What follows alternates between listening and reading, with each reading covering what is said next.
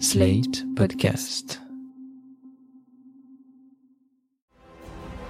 Don't be rude. You are fake news. and we had the most beautiful piece of chocolate cake that you've ever seen. Does that make sense? They will be met with fire and fury. This egregious display of hatred, bigotry, and violence on many sides. On many sides. We will have no choice but to totally destroy North Korea. It's got to be in tip top shape. He is a sick puppy. You are fake news. Salut et bienvenue dans Trump 2020, le podcast Slate Ifri TTSO qui décortique la campagne présidentielle américaine avec Laurence Nardon, Madame USA à l'Ifri. Bonjour Laurence. Bonjour Romain. Non mais quel retournement Le loser du début de campagne, Joe Biden alias Sleepy Joe qui devient le winner du Super Tuesday. Alors reprenons la chronologie. Après des échecs cuisants lors du vote dans les trois premiers États des primaires, l'ancien VP d'Obama a d'abord largement gagné la Caroline du Sud le samedi 29 lors du quatrième vote en février, avant de remporter une victoire tout aussi claire lors du Super Tuesday le mardi 3 mars. Tous ses concurrents modérés, Pete Buttigieg dont on avait enfin réussi à apprendre à prononcer le nom, Amy Klobuchar et Michael Bloomberg se sont tous retirés de la course et ont rallié sa cause. Biden est à présent seul face à Bernie Sanders et Elizabeth Warren dont le destin est un peu en suspens. Alors, Laurence, il va falloir vous justifier parce que vous nous aviez quand même dit qu'il était mal parti, donc il va falloir que vous nous expliquiez ce qui s'est passé. Et puis il y a d'autres questions. Comment est-ce que vous voyez les choses évoluer dans la suite de la primaire, pour la convention de juillet et pour l'élection de novembre? Les questions ne manquent pas, mais est-ce que vous pouvez commencer par nous expliquer la victoire de Biden en Caroline du Sud? Effectivement, on est tous stupéfaits par euh, la remontada de Biden euh, dans la dernière semaine. L'explication, c'est sans doute qu'il a passé toute la semaine après le caucus du Nevada qui avait eu lieu le 22 février à travailler le terrain en Caroline du Sud et ça, il sait faire. Et puis, la veille du scrutin, le chef de la majorité démocrate à la Chambre, Jim Clyburn, qui est un représentant de Caroline du Sud, a déclaré son soutien officiel à Joe Biden, ce qui a sans doute compté énormément dans cet État. Du coup, Biden a remporté 48,4% des suffrages dans l'État contre 19,9% seulement pour Sanders. Une victoire éclatante et surprenante à la fois. Mais quelles conséquences immédiates pour cette victoire, Laurence? Eh bien, entre samedi et lundi, on a assisté au retrait de Tom Steyer, ce candidat milliardaire peu connu, et puis surtout de Pete Buttigieg et de Amy Klobuchar.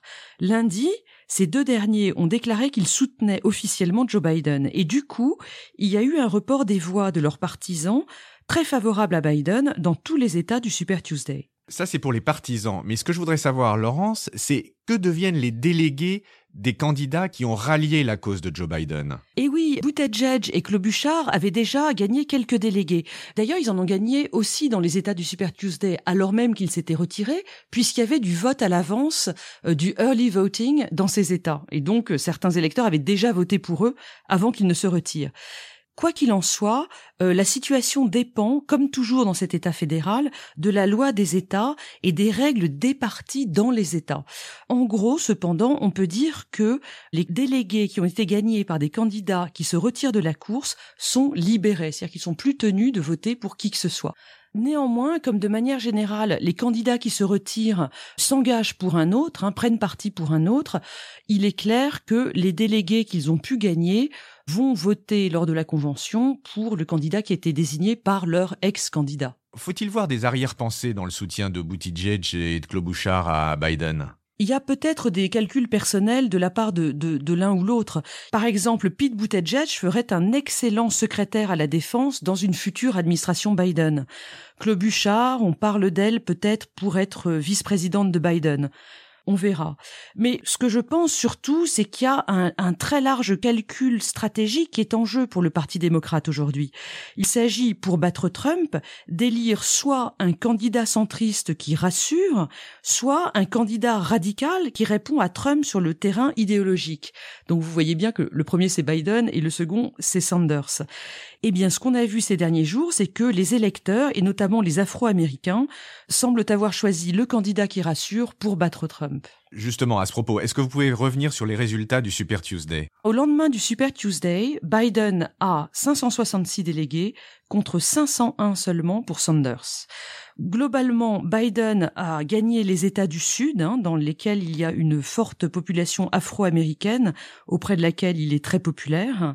En général, dans les États du Sud, l'ensemble de la population est également un peu plus conservateur. Sanders, quant à lui, a gagné la Californie, on s'y attendait, mais son score n'a peut-être pas été aussi massif qu'il l'espérait. Il a recueilli 33,8% des suffrages démocrates contre 25 pour Biden et Bloomberg qui rentrait dans la course à l'occasion du Super Tuesday et avec des investissements marketing massifs puisqu'on parle de 500 millions de dollars, ce qui est sans commune mesure avec ce qu'ont déjà dépensé ses concurrents qui eux étaient lancés depuis le début des primaires. Le résultat de Bloomberg montre que l'argent ne suffit pas à faire d'un milliardaire un bon candidat. C'est le cas euh, pour Tom Steyer également.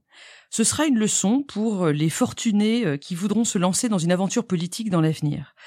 Ce que je trouve important de souligner ici, c'est que aux États-Unis, le fait qu'un milliardaire euh, achète entre guillemets une campagne électorale pour se faire élire ne semble peut-être pas aussi scandaleux que pour nous en France, puisque aux États-Unis, il y a cette idée que si quelqu'un est devenu milliardaire, c'est qu'il est intelligent, c'est qu'il est fort et d'une certaine manière, c'est qu'il mériterait d'être élu alors que ça, chez nous, ça semble vraiment scandaleux. C'est une différence qui me semble importante à rappeler. Quoi qu'il en soit, Bloomberg a annoncé qu'il ferait bénéficier Biden de ses moyens et de ses équipes dans les mois qui viennent. Il se met à son service. Le courant modéré est donc réduit à un seul candidat, Biden, mais du côté des radicaux, il en reste encore deux, Sanders et Warren. Cette dernière est arrivée troisième dans son propre État, le Massachusetts. C'est mal parti. À l'heure où on enregistre ce podcast, on ne sait pas encore ce qu'elle va faire, mais qu'est-ce que vous pensez, Laurence? En effet, dans le Massachusetts, elle s'est fait doubler à la fois par Joe Biden, 33,6%, et par Sanders, 25,7%. Elle n'a fait que 21,4%. Une terrible déception pour sa campagne. Et on voit mal comment elle pourrait se maintenir longtemps aujourd'hui. Tant qu'elle reste, elle constitue un problème pour Sanders parce qu'elle lui prend des voix du côté des radicaux. Si elle se retire, ce n'est pas bon pour Joe Biden parce que, évidemment, ça, renforce la candidature de Bernie Sanders. Or, curieusement, Elizabeth Warren pourrait en fait se rallier aussi bien à Biden qu'à Sanders. Son positionnement depuis le début de la campagne, ça a été d'essayer de tenir le milieu de la route, rassurer l'électorat, rassurer l'establishment démocrate, tout en promettant de mettre à bas la plutocratie américaine. Ce qui est certain, c'est qu'elle aussi ferait une très bonne responsable pour une future possible administration Biden. Elle pourrait être secrétaire au travail, elle pourrait être secrétaire à la réforme financière ou autre chose. Souvenez-vous que Biden et Hillary Clinton avaient tous les deux été adversaires d'Obama dans la campagne des primaires en 2008 et qu'ils avaient tous les deux fini par rentrer dans son gouvernement. Biden était vice-président, on le sait, et Hillary Clinton avait été secrétaire d'État pendant tout le premier mandat d'Obama. Justement, sur ce choix du vice-président ou de la vice-présidente, à quel point est stratégique pour le candidat? Bah, Le choix du vice-président, qui est généralement annoncé au moment de la convention euh, à l'été, est extrêmement important puisque ce vice-président ou cette vice-présidente est censé compléter la candidature du président en attirant d'autres électeurs, en ratissant plus large d'une certaine manière. En gros, aujourd'hui, pour Joe Biden comme pour Bernie Sanders, le vice-président idéal serait une femme, une femme issue d'une minorité, issue d'un courant différent du Parti démocrate mais restant quand même compatible, ce serait bien aussi qu'elles viennent d'un État qui soit pas de la côte Est, puisqu'ils sont tous les deux de la côte Est, mais aussi d'un État qui soit pas trop clairement démocrate pour que la désignation d'un vice-président venu de l'État puisse faire une différence le jour du vote en attirant des centristes. Il faudrait aussi cette année que la personne choisie soit suffisamment senior pour pouvoir remplacer au pied levé un président qui sera nécessairement âgé et qui pourrait avoir des problèmes de santé. Autant dire, Romain, qu'on va certainement pas cocher toutes les cases. On parle beaucoup de Kamala Harris, par exemple. C'est vrai qu'elle est issue d'une minorité ethnique, mais comme elle vient de Californie, un État extrêmement démocrate, elle apporterait pas grand-chose en termes de voix au ticket présidentiel. Si la primaire nous apprend quelque chose, c'est que euh, rien n'est certain. Mais si on a un duel Sanders-Biden, comment voyez-vous la suite des événements jusqu'à la convention de l'été prochain? Comme on l'a dit, à l'heure actuelle, Biden a 566 délégués et Sanders 501. Les choses vont évoluer très vite puisqu'il y a encore une rafale de primaires ce mois-ci. Euh, la prochaine a lieu le 10 mars. Les choses commenceront à se calmer fin avril avec encore quelques votes jusqu'au mois de juin. L'objectif, c'est d'arriver à la convention du mois de juillet avec une majorité absolue des délégués, 50% plus 1, soit en l'occurrence 1991 délégués. À ce moment-là, un tour de scrutin suffit pour investir le candidat. Et alors si ça se complique? Si pour une raison ou pour une autre, aucun candidat n'obtient de majorité absolue au premier tour du scrutin, eh bien, on va revoter. Et là, on en a déjà parlé, les délégués automatiques entrent en scène.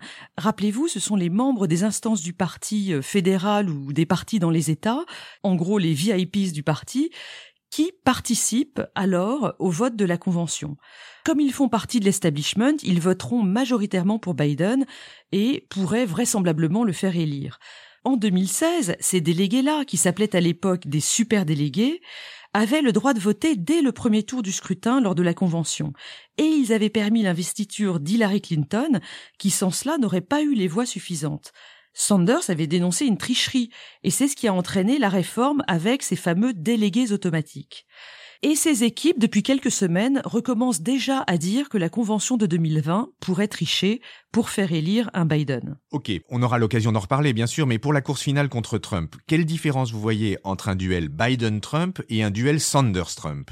Eh bien, la différence, c'est que si c'est un duel Biden-Trump, Biden pourra ratisser au centre et toute la question sera de savoir si les électeurs radicaux et progressistes seront mobilisés pour voter pour lui. Moi, je pense que oui, ça dépendra sans doute du niveau d'animosité qu'il y aura eu entre Sanders et Biden pendant la campagne des primaires. À l'inverse, évidemment, si c'est Sanders qui est élu, il faudra voir si les électeurs centristes acceptent de voter pour lui. Dans tous les cas, je pense que la mobilisation des électeurs démocrates sera extrêmement importante. C'est ce qu'on a vu lors des élections de mi-mandat de novembre 2018. Eh bien, comme je l'ai dit, nous aurons l'occasion d'en reparler, Laurence. Merci beaucoup et à la semaine prochaine. Au revoir, Romain. Retrouvez Trump 2020 chaque semaine sur Slate, TTSO, Lifree et sur vos plateformes de podcast préférées.